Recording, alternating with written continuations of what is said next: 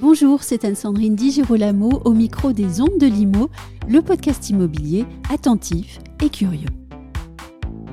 Il est désormais commun d'analyser les effets de la loi climat et résilience sur le marché immobilier, notamment par le prisme du DPE. Il est toutefois peut-être plus intéressant encore d'observer ce défi avec les yeux et l'expérience pratique d'un expert de la rénovation énergétique en copropriété. Avec nous donc Driss Marzouga, directeur général de la société Harmonie, entreprise de plus de 40 ans d'expérience et spécialisée dans la rénovation énergétique du logement résidentiel collectif. Driss Marzouga, bonjour. Bonjour Anne-Sandrine. Les professionnels de l'immobilier, euh, les professionnels du bâtiment et les Français intègrent désormais la notion de rénovation énergétique dans leur questionnement et même dans leurs réflexes de propriétaire ou de locataire. On est toutefois rarement précis quant aux données, alors posons les choses. Combien de passoires énergétiques en France? Combien d'immeubles devraient être rénovés? Et combien de temps faudrait-il pour achever les objectifs fixés par les textes? En avant-propos, tout d'abord, le point de départ, c'est l'objectif de la neutralité carbone à horizon 2050. Oui. Euh, pour répondre à, cet objectif, les pouvoirs publics ont euh, décrété que la rénovation thermique des logements était une nécessité impérieuse. Oui. Euh, loi climat et résilience à l'appui. Ça, c'est le point de départ pour dresser le cadre. Un élément structurel qui convient quand même de rappeler, Anne-Sandrine, c'est que le parc immobilier français est ancien. Et quand on regarde les immeubles qui sortent de terre, les immeubles récents qui répondent à des, objectifs de réglementation thermique ambitieux, le taux de croissance annuel moyen est d'un pour cent. Donc en définitive, ça ne permet pas de juguler euh, toutes les passoires thermiques qui sont rattachées à ce parc immobilier ancien. Euh, donc ce constat est déjà important à rappeler. Ensuite, pour, vous donner, pour te donner euh, quelques chiffres, on considère, enfin, si je me réfère au rapport du SDES, on considère qu'il y a 4,8, 5 millions de passoires thermiques en France. Ça, c'est le point de départ. Quand euh, je parle de passoire thermique, j'entends par là des logements qui sont étiquetés F ou G. Donc c'est euh, finalement un logement sur cinq euh, quand on prend l'ensemble du parc de logements de 30 millions en France. Donc ça c'est le premier, premier sujet. Quand on regarde les données qui sont communiquées notamment par l'ANA, oui. sur 2022, il y a, on va dire, 720 000 logements qui ont fait l'objet d'une rénovation énergétique et plus de 650 000 qui ont bénéficié du dispositif MaPriveRénov, mhm. qui est un dispositif incitatif et qui euh, concilie euh, la logique de carotte et du bâton du législateur. La carotte étant bien évidemment toutes ces mesures incitatives qui, permettent de doper euh, cet élan. le bâton, bah, c'est les mesures coercitives avec notamment des échéances qui visent à interdire la mise en location ou la vente de logements énergivores. Donc un marché énorme et un défi absolument gigantesque. Je te rejoins. ce sont les deux. C'est-à-dire que euh, quand on a euh, cette vision business, en effet, c'est du travail, c'est du boulot pour euh, les entreprises, les maîtres d'œuvre, bref, tous les acteurs de l'écosystème sur plusieurs décennies probablement. Un défi, oui, parce que entre ce que décrète le législateur fort d'une bonne volonté et la réalité opérationnelle de sa mise en œuvre, il y a des écarts qui sont colossaux. Euh, je te communiquais tout à l'heure euh, les chiffres euh, des logements qui ont été rénovés par l'ANA. C'est beaucoup. Si on les projette sur l'horizon 2050, on se dit que c'est jouable. Néanmoins, lorsqu'on regarde d'une part bah, le nombre en fait de logements, c'est-à-dire de maisons individuelles qui portent l'effort de guerre, alors que c'est quand même le résidentiel collectif qui est le plus impactant pour, pour l'émission de gaz à effet de serre et la sous-performance énergétique, et qu'on regarde également d'autre part, qu'on benchmark avec euh, la performance de l'an dernier, on est en décroissance, ça c'est quand même incroyable, et on constate aussi que malgré euh, toutes ces mesures incitatives du législateur qui sont très positives, et eh ben en définitive, il y a encore du boulot. On va passer maintenant à l'échelle de l'immeuble. De façon générale, quel est le, le, chemin par lequel va passer une copropriété pour accomplir sa transformation, puisque c'est vraiment une transformation, sa rénovation énergétique. En somme, quel est le modus operandi de cette rénovation énergétique, en sachant qu'évidemment c'est une généralisation.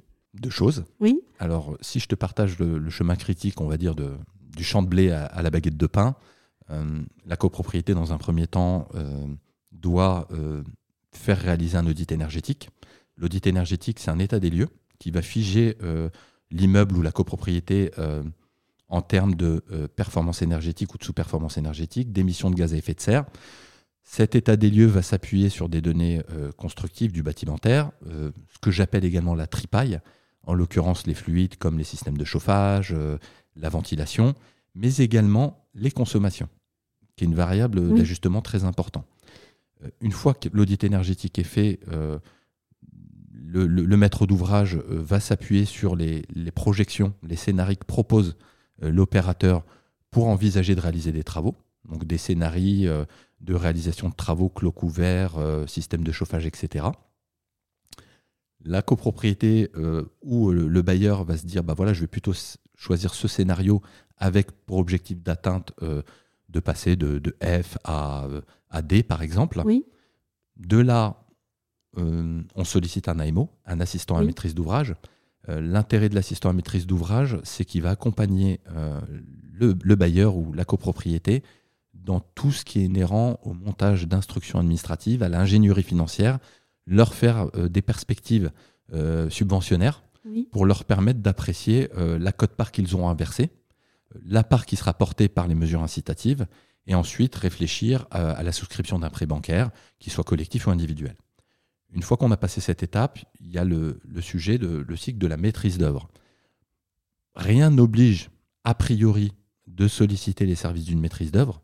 Néanmoins, compte tenu des enjeux financiers, compte tenu des enjeux assurantiels, c'est évident qu'il faut solliciter la compétence, les services d'une maîtrise d'œuvre qui va se, se muer en représentant de la copropriété, lancer euh, une consultation, euh, restituer une analyse financière et technique des offres qui sont souscrites, et ensuite basculer en maîtrise d'œuvre lorsque l'entreprise, et c'est, euh, on va dire, la dernière étape avant l'entrée sur scène, l'entreprise travaux a été réunie pour exécuter le cahier des charges qui a été prescrit par la maîtrise d'œuvre. Et j'ajoute que le syndic ne peut absolument pas remplir cette fonction.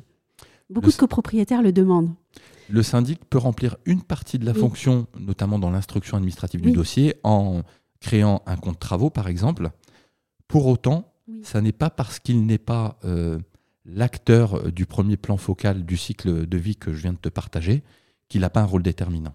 Il est à l'interface de tous les acteurs, il connaît l'immeuble, il a des compétences juridiques. Donc je pense que finalement, euh, un projet réussi, c'est une copropriété qui est en marche, des acteurs qui sont mobilisés et quelque part cette ambition collective de tous les partis euh, d'aboutir à un projet qui va correspondre à l'idée initiale et permettre ensuite aux copropriétaires bah, de valoriser leurs biens, d'avoir un retour sur investissement en termes d'économie d'énergie, euh, de pouvoir aussi le vendre, le louer, etc., etc. Juste un sujet sur, le, sur la copropriété, c'est que là, je t'ai décrit le, le, cycle normal, oui. mais quand même, la première réflexion, c'est de, faire consensus en amont. C'est-à-dire que les copropriétaires doivent se réunir, faire un état des lieux de leur bâtiment, s'appuyer aussi sur des rapports qui leur sont soumis. Et il faut que ça fasse consensus, en tout cas, dans, sur le fond. Oui, il faut en être convaincu déjà. Pour en être convaincu, il faut, faut s'informer. Ce qui pénalise aussi beaucoup, euh, parfois, certaines mises en œuvre, c'est le manque d'information. On est vraiment sur un, un schéma siloté. Et c'est vrai qu'à la décharge des copropriétaires ou parfois même des bailleurs qui ont des services supports euh, qui peuvent leur permettre d'avoir cette information, on n'a pas un guichet euh, euh, qui pourrait apporter une vision à 360 degrés d'un dossier, financière, technique, logistique, etc. Et là, vous me dites, euh, on n'a pas un guichet. Moi, je me demande si euh, finalement le, modus operandi actuel de la rénovation énergétique est perfectible. Est-ce que sur le terrain, et je, soupçonne la réponse, est-ce qu'il y a des freins et, des difficultés? Des freins, oui. oui. Euh, des difficultés, oui, inhérentes aux freins. Oui. ce qu'on constate, alors, une bonne nouvelle, c'est que jusqu'à ces deux dernières années, le cycle de vie entre la réflexion et la restitution d'un chantier euh, enfin le vote, pardon, c'était plutôt 4, 5. Euh, nous, on a déjà aussi porté en tant qu'entreprise œuvrante des projets qui avaient été euh, réfléchis 7-8 ans en avant. Oui, c'est vrai que tout à l'heure, on ne l'a pas dit, mais le facteur temps est extrêmement important. Très important, il se réduit. C'est probablement lié, selon moi, au côté grégaire. C'est-à-dire que quand vous êtes dans un bassin concentré de copropriété et que vous avez votre copropriétaire d'en face qui a fait réaliser des travaux, que vous avez les mêmes données constructives euh, que son bâtiment et que lui fait un bond en avant en termes de valorisation de biens, bah forcément le côté grégaire invite à réaliser ce type de travaux. Il y a moins d'inquiétude. Donc aujourd'hui, on, a participé euh, à Harmonie et, c'est culturel chez nous au salon de la copropriété. Oui. Et ce qu'on constate, c'est que le, cycle de décision se réduit. On est plutôt sur deux à trois ans. Donc ça, c'est très encourageant. Oui. Néanmoins, oui. Euh, ça crée un déséquilibre entre le cycle de, de réflexion qui se réduit et les, euh, les, autorités compétentes, donc les banques, euh, l'ANA, euh, celles qui sont parties prenantes financièrement dans, dans l'instruction du dossier, ça crée une, une inflation pardon, dans les délais d'instruction. Donc en fait, les freins, c'est que le législateur fait beaucoup de choses, il faut le, le, souligner, l'encourager. Néanmoins, de mon point de vue, et c'est assez subjectif, mais on a quand même de la data qui remonte, c'est qu'il n'a pas forcément corrélé euh, l'inflation des demandes qui est très encourageante pour les entreprises, les copropriétés, les bailleurs, etc., avec les ressources qu'il faut mobiliser pour gagner en efficacité sur un schéma administratif qui est l'héritier un petit peu de, notre euh, culture un peu jacobine, mmh. où le pouvoir central euh, décrète une loi qui est très bonne, qui est très encourageante, mais dans sa mise en œuvre, n'anticipe pas d'une part toutes les ressources qu'il faut allouer, et d'autre part, devrait, selon moi, associer encore plus fort les collectivités territoriales euh, pour avoir une réflexion peut-être globale à l'échelle euh, d'une ville, d'une région, d'un département, et inscrire vraiment, cranter euh, ces projets de rénovation énergétique dans un plan d'urbanisme et une programmation pluriannuelle. Oui, donc en fait, la conquête est lancée, mais l'armée n'a pas, pas encore tous les moyens pour pouvoir avancer correctement. C'est un peu ça, c'est-à-dire que bah, ça, me fait rire un petit peu cette, cette analyse comparative avec l'armée, mais c'est la clé. La clé d'une armée qui gagne, c'est la logistique. La clé d'un projet qui gagne, c'est la logistique. Euh, je vais faire un peu de, un peu de littérature, mais, mais je crois que c'est Sun Tzu, euh, dans l'art de la guerre, qui était un général chinois euh, brillant, qui disait que la frontière qui sépare l'ordre du désordre se nomme logistique. Et la logistique, ça s'apparente aussi aux ressources, aux délais d'instruction du dossier. Et puis après, j'espère qu'on y reviendra, c'est aussi sur les pièces qui sont demandées dans le montage d'un dossier, qui sont parfois antinomique, abscon, enfin bref, c'est, on est en France. Tiens, mais filons la métaphore, puisqu'on parle de logistique, il y a aussi des problèmes de communication. Alors ça aussi, c'est important. Oui. Dans une conquête. Oui, oui, dans une conquête, la communication, bien évidemment, permet de faire le lien entre les différents états-majors. Les états-majors chez nous, dans, dans, le sujet qui nous concerne aujourd'hui, oui. ça va être tous les acteurs de l'écosystème que je vous ai partagé. Oui, mais en fait, c'est lié, c'est-à-dire que si vous silotez euh, euh, un certain nombre de sujets euh, qui portent la rénovation énergétique, ça a une incidence sur la communication. Mm. Et donc la communication n'est pas circularisée. Oui, je vous rejoins, Sandrine. Je te rejoins. Décidément, on va finir à la fin en tutoir. Oui, on va faire ça. Euh, bah, on, parlait aussi en préparant le sujet de, peut-être d'un changement de, paradigme sociétal qui est très important. Hein. Il faudrait peut-être aussi penser à rapprocher les copropriétés, à désenclaver peut-être certains acteurs, peut-être même imaginer un travail euh, euh, sur une rue ou, ou sur plusieurs immeubles en même temps, etc. Tout ça, on n'est pas encore au fait. Alors c'est je vais pas me faire Cassandre, mais euh, c'est quelque chose qui serait super, oui. mais qui me semble difficile euh, dans sa réalisation. Ça me semble super et d'abord, d'ailleurs, j'en suis convaincu puisque j'ai partagé un petit peu ce paradigme euh, avec toi quand j'ai parlé d'urbanisation du projet de rénovation énergétique au sens bâtimentaire du terme. Ça se fait par le côté grégaire que je t'ai partagé, mais c'est vrai que associer plus fort les collectivités, regrouper les copropriétés dans leur zone de chalandise et euh, créer un comité de réflexion, euh, non pas à l'échelle de la copropriété, mais d'une part à l'échelle des copropriétés et en associant par ailleurs tous les acteurs, une forme d'état généraux et de Grenelle en fait euh, de la rénovation énergétique, je pense qu'on gagnera en efficacité. Les copropriétés, elles, ça leur permettrait d'avoir une visibilité sur les acteurs, de lancer une programmation pluriannuelle et puis pour ton humble serviteur, qui est quelque part l'exécutant des travaux qu'on nous ordonne de faire, ça permettrait, et là, je parle pour moi-même, mais je pense aussi à mes confrères, bah, de pouvoir aussi euh, anticiper euh, encore plus fort les moyens qu'il y a à mobiliser. J'ajoute que quand on parle de travaux, euh, on parlait de logistique, l'échafaudage, qui est quand même ce qui permet de rentrer en scène pour nos conducteurs de travaux, c'est un investissement, même si c'est un CAPEX, c'est un investissement qui coûte cher. Les entreprises du secteur ces dernières années ont beaucoup investi en ressources, en formation, en innovation, en échafaudage. C'est sûr qu'un projet à l'échelle d'une rue, de plusieurs copropriétés, ça nous apporterait de la réassurance et ça nous permettrait de, conforter euh, ces investissements de manière plus forte pour les prochaines années.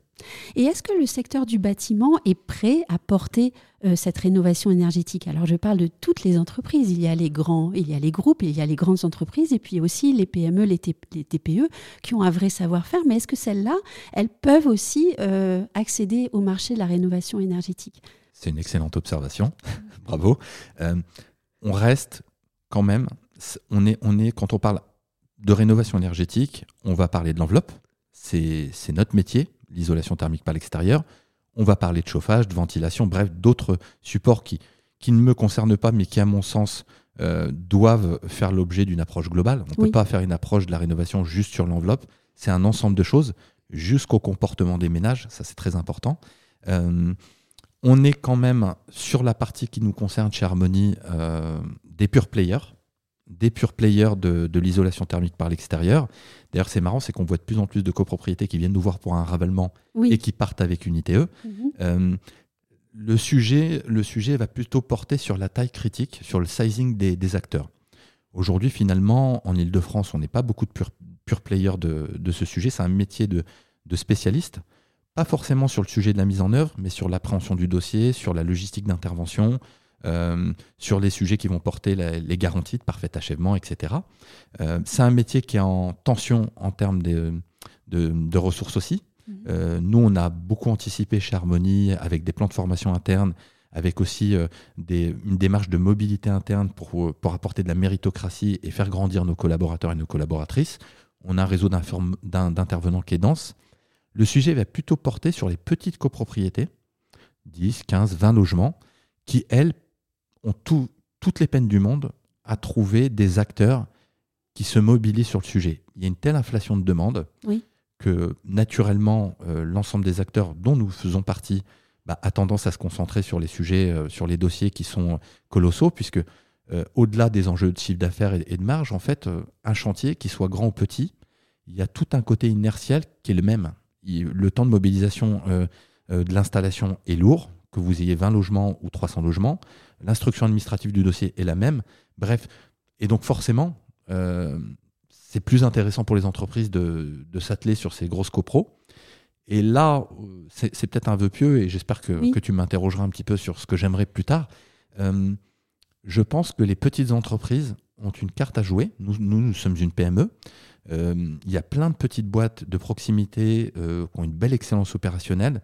Et le constat que je fais pour faire le lien avec le début de notre discussion, c'est que beaucoup mettent la clé sous la porte, malheureusement, parce que le rythme euh, des subventions euh, euh, d'instruction des dossiers des copropriétés est long. Et ce qui tue des boîtes en France, c'est le, les créances, les, impayés.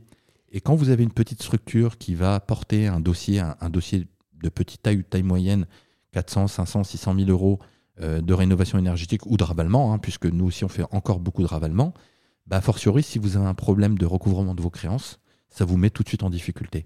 Donc je pense que un des axes d'amélioration et qui doit être pris en compte par les pouvoirs publics, c'est trouver une clé qui permette euh, d'apporter de la réassurance sur les délais de paiement pour permettre à ces petits acteurs qui ont vraiment de la valeur, euh, de la valeur ajoutée à apporter au, secteur bah, de survivre et de porter des projets euh, à la taille proportionnellement adaptée à la taille de leur, euh, de leur entreprise et bien évidemment ensuite grandir de par ces projets. Ma dernière question sera celle-ci. Euh, est-ce que finalement trouver le, modus vivendi de la rénovation énergétique, c'est une, c'est une urgence et un enjeu pour 2023 et au surplus avec euh, l'accompagnement de l'État et je dirais qu'il prête main forte à cet objectif-là je vais, je vais transformer ta question en bon vœu. On est encore en début de l'année, tu me pardonneras. D'ailleurs, j'espère que, que, je t'ai souhaité une bonne année. Hein. Euh, reprends-moi si, le cas échéant. Hors micro.